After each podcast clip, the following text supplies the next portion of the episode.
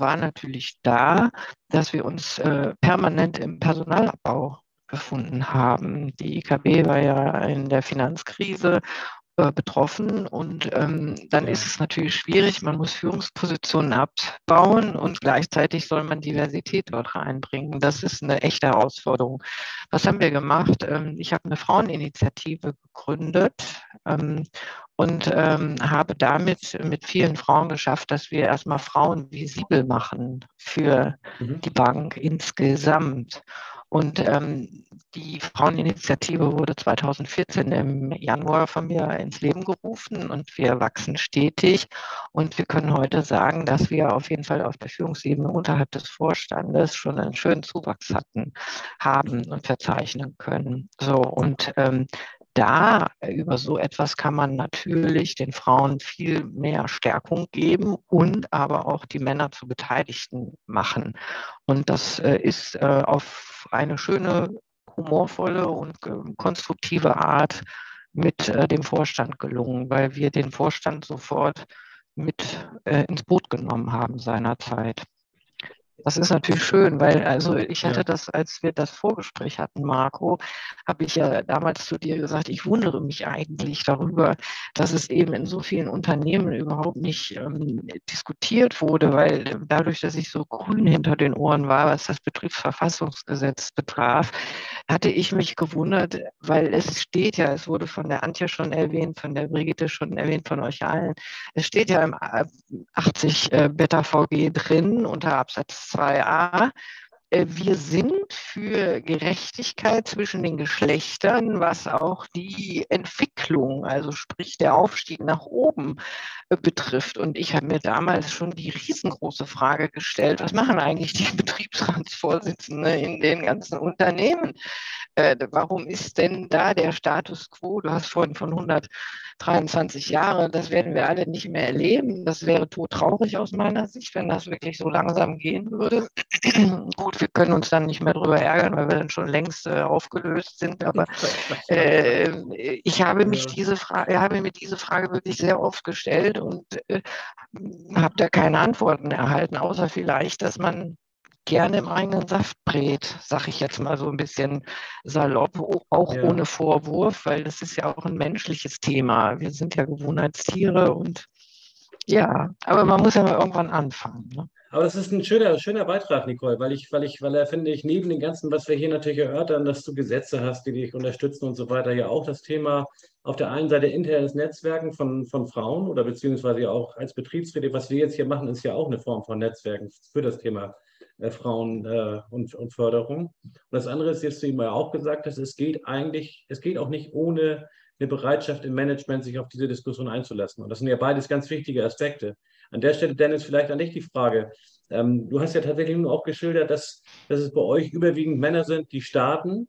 Und das hat ja das Problem, wenn man so, je weiter es nach oben geht, das müsste sich ja da so durchziehen. Wie, kommt, wie, auch, wie ja. kommt man denn in so einer Situation dazu, dass eine Frau beispielsweise in den Vorstand praktisch von ganz unten sich hocharbeitet?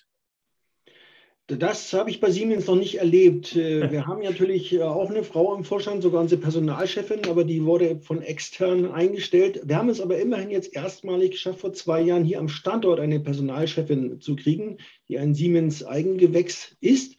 Mhm. Ähm, auch unsere Betriebsratsvorsitzende ist eine Frau und die Vorgängerin war auch schon eine Frau. Ich selber arbeite in drei Ausschüssen mit, die alle von Frauen auch geleitet werden. Also es hat sich schon was getan. Das war vor 20 Jahren, wäre das alles noch gar nicht denkbar gewesen. Aber dass man wirklich von ganz unten bis nach oben jemand kommt, ob ich das noch erlebe, vielleicht nicht in den 130 Jahren, die du sagtest, aber ähm, meine Restlaufzeit ist etwas kürzer als 130 Jahre, das, das äh, dürfte schwierig werden. Wir haben gerade mal jetzt auf der sogenannten Business Unit Ebene, das ist unter, unter einer Division Ebene, haben wir jetzt erstmalig Frauen auch dabei, auch Eigengewächse. Auch in meiner eigenen Business Unit, die hat immer 9000 Mitarbeiter weltweit. Da sind zwei Frauen in der Spitze, technisch wie kaufmännisch. Auch das ist die einzige Business Unit, wo zwei Frauen in der Spitze sind. Das hat es vorher auch noch nie gegeben. Es tut sich etwas, mhm. aber natürlich langsam. Leider. Ich glaube, Betriebsräte können es ja eigentlich immer nur von unten anschieben, weil ab einer bestimmten Ebene werden das leitende Angestellte und dann sind wir raus aus der Nummer. Also insoweit ist, glaube ich, äh, der wichtige Beitrag schon ganz unten, die Grundlage dafür zu legen, ja. über Qualifikation, Auswahl und was wir gerade eben besprochen und haben. Recruiting. Du kannst im Recruiting die Weichen natürlich auch schon stellen, wie ich sagte, indem wir unsere Texte jetzt umstellen und versuchen jetzt die, die Realitäten draußen mehr, mehr wahrzunehmen und zu würdigen. Ja. Sonja, Gleichberechtigung bei der Vergabe von Führungspositionen, das sagen ja die Vorstände alle. Also das ist ja egal, wenn ich jetzt auf irgendwelchen Betriebsversammlungen bin und so weiter, die knallen da ihre Folien, dass das nur so eine Pracht ist, was die alles für die Frauen tun. Ist das denn wirklich das wahre Leben oder ist das manchmal auch Lippenbekenntnis? Wie siehst du das?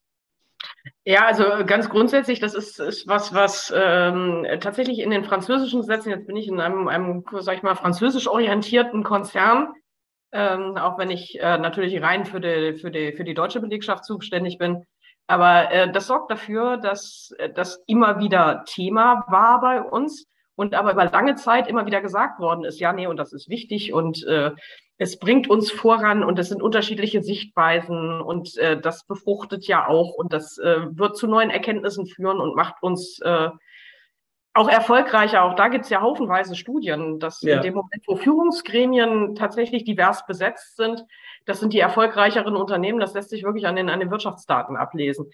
Ähm, gleichwohl war das immer, ja, immer wieder toll vorgestellt. Und ach, und wir haben ja auch auf Abteilungsleiterebene, haben wir ja Abteilungsleiterinnen. Und da war tatsächlich auch bei uns im Unternehmen die Quote ganz gut. Aber wie es so oft ist, wir haben das jetzt ja an unterschiedlichen Stellen schon gehört, dass so der oberste Steuerkreis auch in Deutschland halt immer wieder durch den Konzern mitbesetzt wird. Dann natürlich nicht mitbestimmungspflichtig. Wir haben ein, ein Gremium in der Geschäftsleitung, äh, das eine Mischung darstellt aus Vorständen, wo also wirklich gar kein Zugriff möglich ist, und äh, Direktoren was, da gibt es tatsächlich unterschiedliche Sichtweisen, inwiefern da ein Betriebsrat zuständig ist.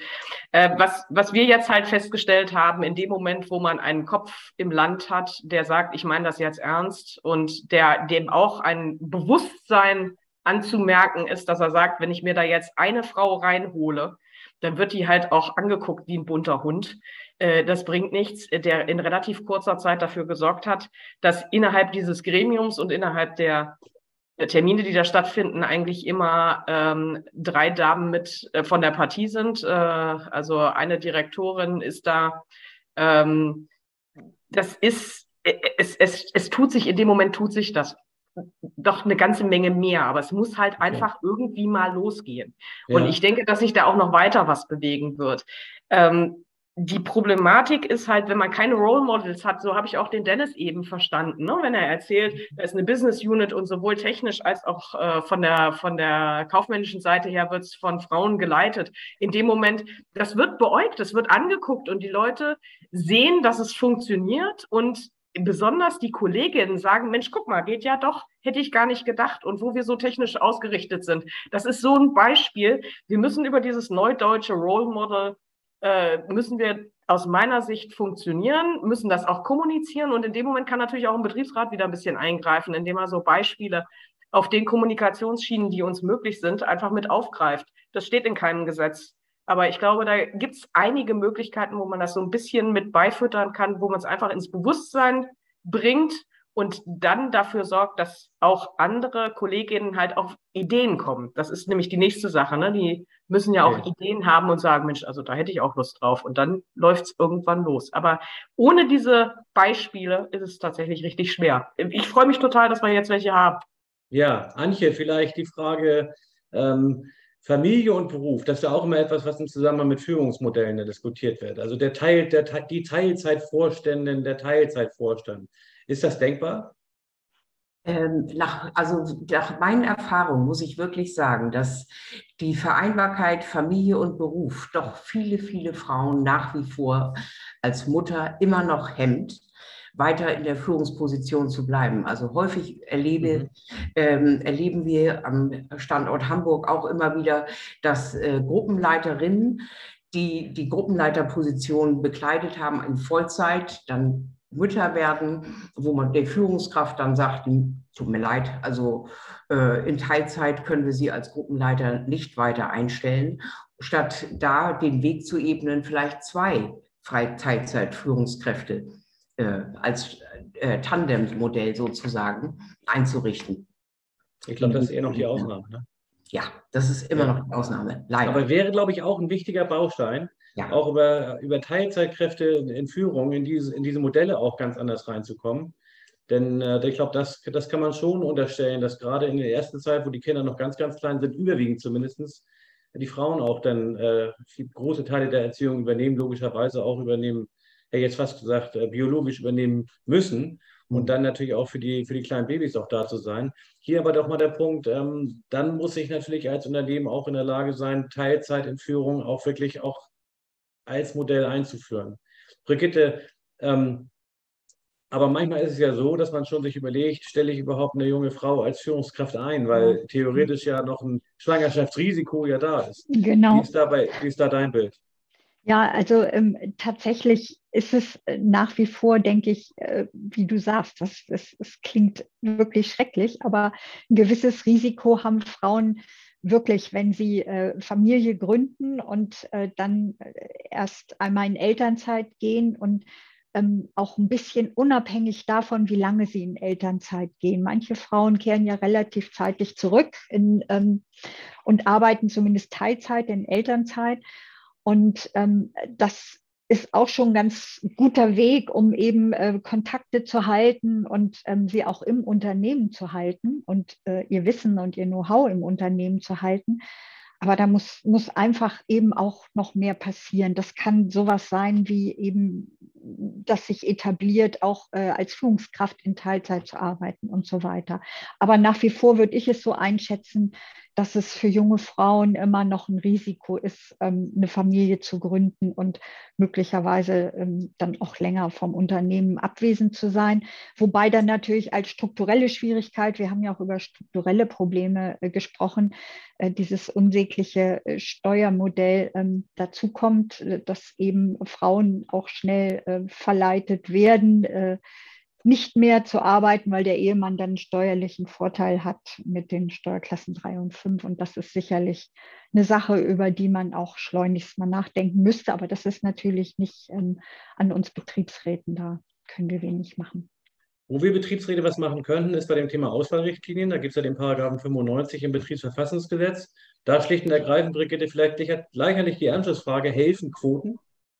Ähm, meiner Ansicht nach ja, tatsächlich. Also ähm, zumindest in, in, einer Übergangsphase würde es deutlich helfen, bei Stellenbesetzungen über Quotierung nachzudenken. Das muss vielleicht auch nicht bei jeder Stelle sein, aber ähm, in jedem Fall äh, ab einer bestimmten Führungsebene. Ich glaube, das, das kann wirklich helfen und ähm, bringt Unternehmen dann auch entsprechend die, ähm, die Diversifizierung, die wir ja alle befürworten. Und tatsächlich ähm, ist es auch ähm, bei uns so, dass sich ähm, Gremien, Betriebsräte äh, für entsprechende Betriebsvereinbarungen auch stark machen, dass mhm. eben solche Quotierungen eingeführt werden.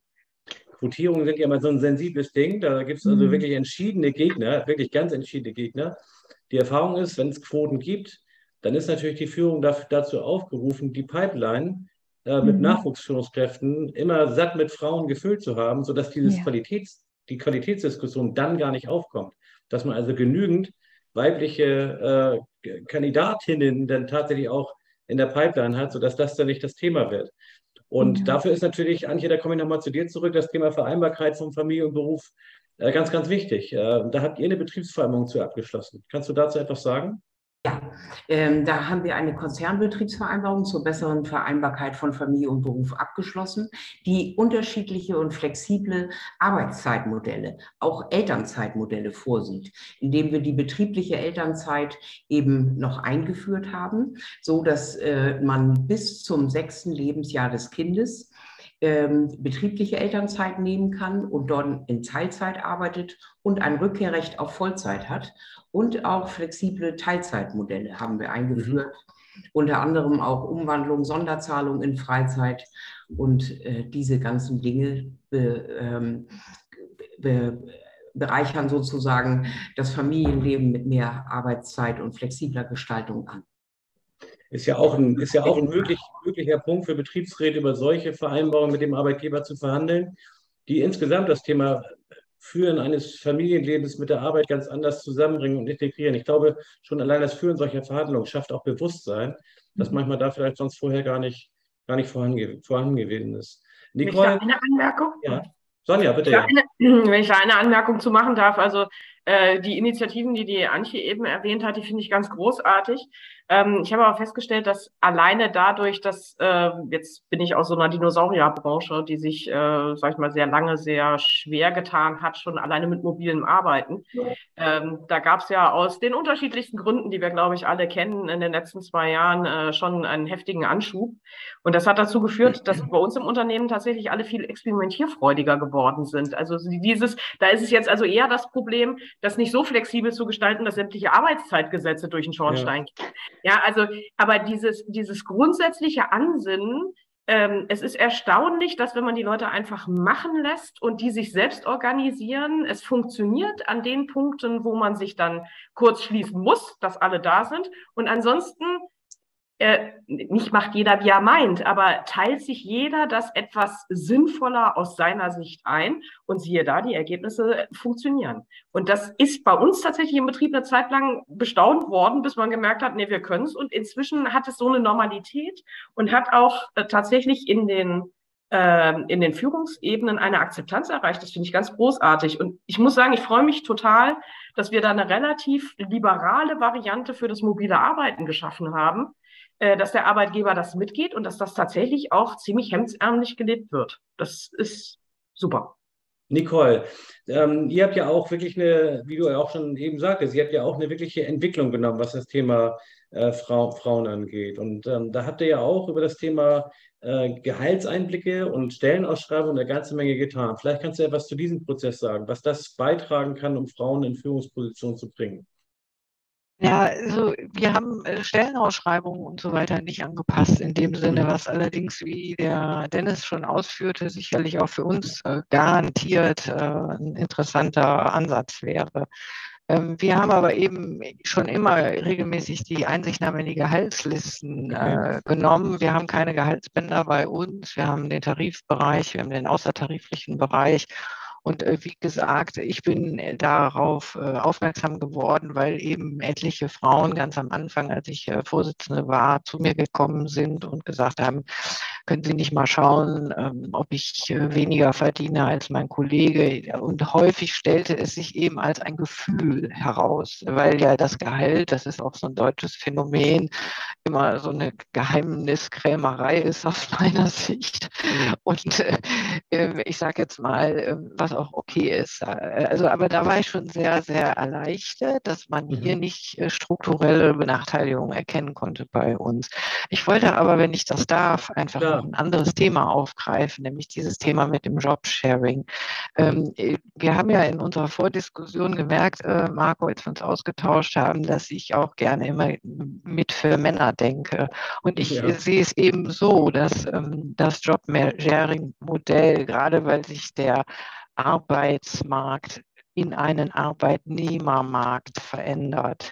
Und zwar sehr massiv, dass es alternativlos für Unternehmen sein wird zukünftig, als sich eben Jobsharing-Modelle auszudenken und sich dem zu öffnen, und zwar vollumfänglich, weil wir natürlich wissen, dass sehr viel mehr junge Männer gerne auch ja. ihre Elternzeit etwas äh, weitläufiger ausschöpfen wollen und sich mit ihren Frauen das Thema Familie teilen möchten. Und das ist ein ganz hoher, ein hohes Attraktivitätsmerkmal, wenn ähm, äh, Unternehmen eben sagen, wir bieten in, auch in der Führung Jobsharing an.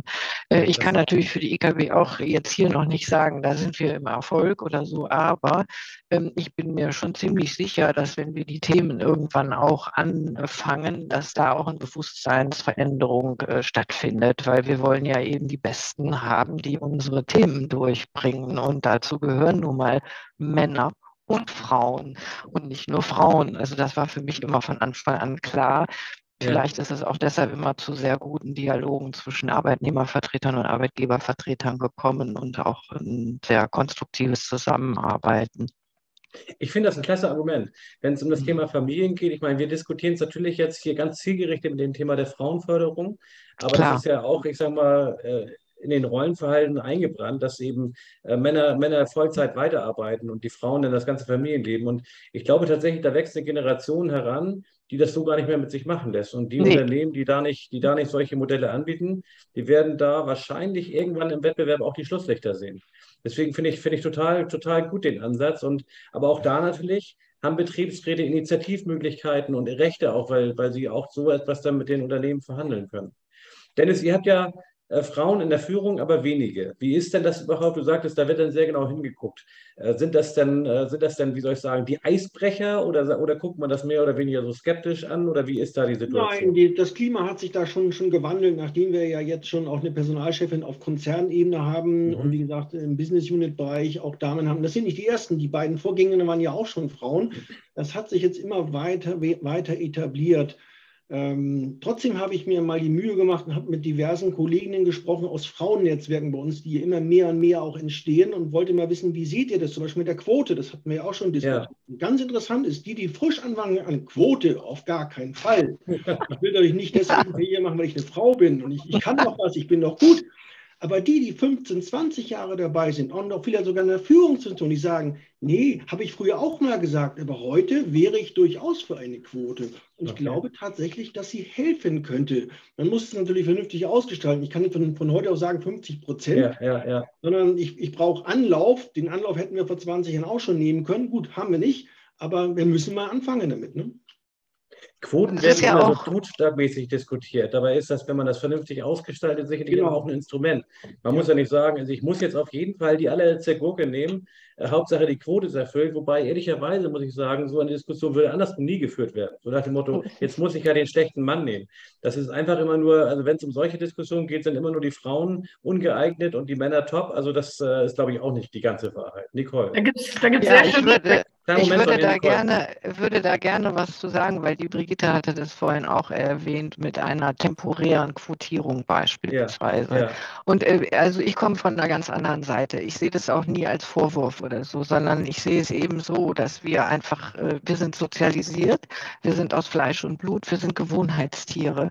Und alles, was wir aus Gewohnheit und Sozialisierung über Jahrhunderte als normal gegeben anerkannt haben, verändern wir natürlich auch nicht bereitwillig.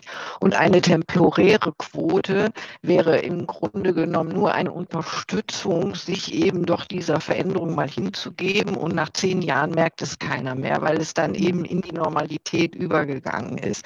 Und deshalb glaube ich, dass das ein wichtiges Instrument wäre. Ähm, und äh, ich bin ganz happy darüber, Marco, dass du das so sagst, dass nämlich sich bei den Männern, und da muss man schon auch mal ein bisschen Fingerpointing machen, nämlich sich da keiner fragen würde. Das würde keiner tun, ja. ja. Ähm, weil wir kennen ja diese ganze Diskussion und ähm, also ich bin ganz klar auch bei dem Dennis. Äh, ja, das erlebe ich hier bei uns in der Bank auch und auch außerhalb meiner Netzwerke, in, in, meinen Netzwerken, die ganz jungen Frauen und auch ein paar wenige ältere, erfahrene Kolleginnen und Frauen, die lehnen konsequent diese Quote ab. Aber die jungen Frauen kommen irgendwann nach 15, 20 Jahren, wenn sich eben nichts getan hat, werden sie wach und denken, oh wow, ich bin immer noch auf Punkt A und noch kein Stückchen weiter. Ja. ja. Weil das System, die Struktur, Strukturen sind da sehr, wie soll ich sagen, die haben da starke Beharrungskräfte. Und ähm, ich glaube, man sollte das sich dem echt öffnen und das nicht als, ja. äh, also auch nicht als Angriff. Äh, ich finde auch, es ist kein Angriff auf Männer oder sonst irgendwas, sondern es ist eigentlich nur mal eine Veränderung unserer etablierten Strukturen. Was spricht dagegen? Ja, ich glaube auch, wir dürfen das nicht zulassen, dass es immer so dogmatisch diskutiert wird. Also die Quote ist total negativ belegt weil es ständig sozusagen suggeriert, ungeeignete Frauen werden in Positionen gequetscht, die sie sonst niemals erlangt hätten. Was für ein Quatsch. Deshalb bin ich so für den Begriff Minderheitenquote. Ich finde es im Better VG so toll. Ja, also das ja. ist doch eine Minderheitenquote. Und wenn ich ein Unternehmen habe, wo die Frau in der Minderheit ist, aber sie sich zur Verfügung stellen würde für Führung, warum sollte ich sie dann nicht berücksichtigen? Ja. Also das ist so, da denken wir auch, vielleicht hätten wir nicht Frauenquote von Anfang an sagen sollen, dann wären nicht so viele allergisch gefahren. ja, aber Meinung. ehrlicherweise, die Erfahrungen sind überall, also sind überall positiv. Wir haben das ja in vielerlei Hinsicht in den Arbeitnehmergremien, ist es ja völlig selbstverständlich, dass da äh, ja, dass, dass, das so läuft und wir profitieren genau. da enorm davon, dass wir ja. gemischte Team gezielt herbeiführen, muss man sagen. Also von daher, da sind wir vielleicht das Vorbild für manch Management. Finde ich, ich würde mit ja. euch gerne in die Zielgerade dieser Diskussion einbiegen, denn wir sind ja bei dem Thema jetzt früher äh, Frauen und Führung und Frauen in Eingruppierung. Es gibt eine ganze Reihe weiterer Aspekte, die wir vielleicht in der Folgerunde nochmal aufgreifen können, aber äh, um den Rahmen nicht zu sprengen, haben wir uns ja auf diese beiden Punkte so ein bisschen äh, konzentriert. Vielleicht mal aus eurer Sicht jeweils das Thema, diese, diese betrieblichen Initiativen, dieses Netzwerken, dieses Thema, das Frauenthema auf die Agenda zu setzen. Da habt ihr ganz unterschiedliche, unterschiedliche Erfahrungen mitgemacht in euren Unternehmen. Und vielleicht, dass ihr aus der Hinsicht einfach mal ähm, das kurz, kurz schildert und vielleicht auch einen Ratschlag daraus ableitet für andere Betriebsräte. Sonja, ich würde bei dir gerne den Anfang machen. Ja, weil du weißt, dass wir noch nicht so weit sind. Das die Strategie. ja, bei uns ist es tatsächlich äh, sehr stark auf äh, Initiativen von starken Frauen für andere Frauen im Gespräch mit äh, Kolleginnen ähm, das ist im Moment tatsächlich der Status quo. Wir haben uns ja in der Vorbereitung und auch mit, im Austausch mit anderen Betriebsrätinnen äh, zugegebenermaßen hauptsächlich über Frauennetzwerke unterhalten. Da steckt bei uns sowas in den Köpfen und äh, wir sind in der Konzeption, aber es ist nicht so weit, dass es wirklich spruchreif ist. Also, wie gesagt, wir sind weiter bei solchen äh, Ansätzen, die mehr in Richtung Role Model, Model gehen und noch nicht, es ist noch nicht konzeptionell so, dass man sagt, eine Struktur ist da und die funktioniert. Aber es ist auf der Pfanne. Das glaube ich, das kann man ja schon sagen. Im Bewusstsein. Ja, es bewegt sich, es bewegt sich genau. tatsächlich auch was. Ne? Durch die Gespräche bewegt sich schon auch was. Es ist nicht so, dass sich gar nichts tut, aber es ist jetzt nicht so, dass ich sagen würde, das ist ein Konzept und ihr Lieben, ihr könnt gerne abschreiben. Das, äh, so, so, weit sind wir noch nicht.